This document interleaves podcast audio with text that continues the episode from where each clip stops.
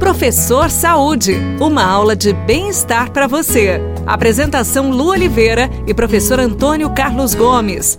Professor Saúde está chegando mais uma vez aqui na Paiqueria FM 98.9 com a pergunta do Marcelo, que deixou registrado lá no Instagram do professor Antônio, que é o prof. Antônio C. Gomes.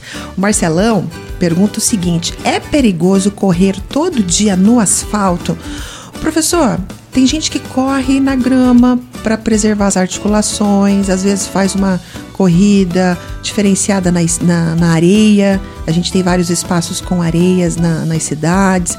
Enfim, professor, existe uma regra para não correr no asfalto todos os dias? Ou o Marcelo pode fazer a prática do exercício dele no asfalto?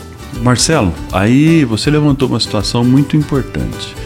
Primeiro fator é o seguinte: quando nós corremos, a ideia da corrida é haver uma harmonia entre o movimento que você faz e a impactuação com o solo. Uhum. Né? Então, veja bem, nós temos alguns amortecedores dessa corrida. O primeiro amortecedor é a pressão atmosférica, ela ajuda a amortecer. Segundo, é a técnica com que você corre, leve, suave, ajuda a amortecer.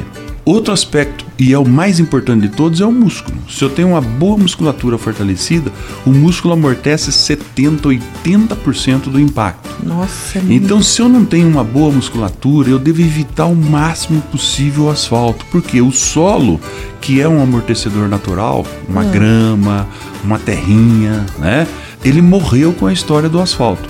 Então uhum. o que acontece no asfalto? Eu perco o amortecedor de solo, que o asfalto ele dá uma resposta muito rígida e consequentemente há uma impactuação em todo o aparelho locomotor é, atingindo as articulações. Uhum. Então se você, Marcelo, puder evitar correr um dia, você corre no asfalto, outro dia você corre na grama, outro dia você corre na terra, volta no asfalto dois, três dias depois, você uhum. vai diminuir a probabilidade de você ter risco de lesões. Nossa, professor, isso é muito interessante porque a gente vê muitos grupos de corrida somente no asfalto.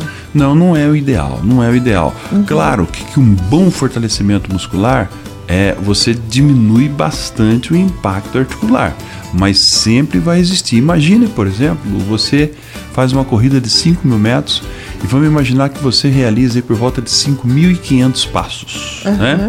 Então você pega 5 mil passos, 5.500, multiplica pelo seu peso corporal. Não é o seu caso, mas estou pegando exemplo de uma pessoa de 70 quilos, né? Obrigada, então, professor. são 350 mil quilos trabalhado pelo seu corpo durante uma corrida dessa. Nossa. Pessoal, vai gerar algum impacto em algum momento, você vai ter problemas.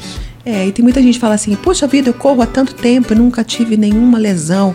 Pode ser que venha acontecer, né, professor? Atletas se tornam campeões do mundo e sem sentir nada. Por quê? Porque durante a atividade você tem um músculo muito fortalecido, né?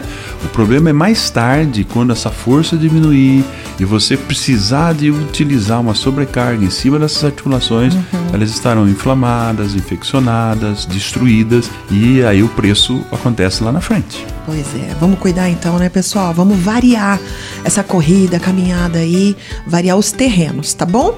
Beijo no coração, fica com Deus e tudo que fizer, faça com amor. Tchau. Você ouviu Professor Saúde. Apresentação Lu Oliveira e professor Antônio Carlos Gomes. Giro de notícias. A Polícia Militar apreendeu dois adolescentes com 76 porções de cocaína na tarde de ontem, no Jardim Boa Vista, em Cambé.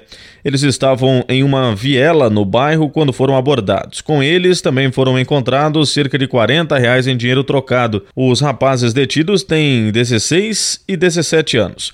Segundo a Polícia Militar, é a sétima vez que um deles é detido. E no próximo bloco aqui do Rádio Notícias, vamos reprisar mais um trecho da entrevista com o urologista Horácio Alvarenga.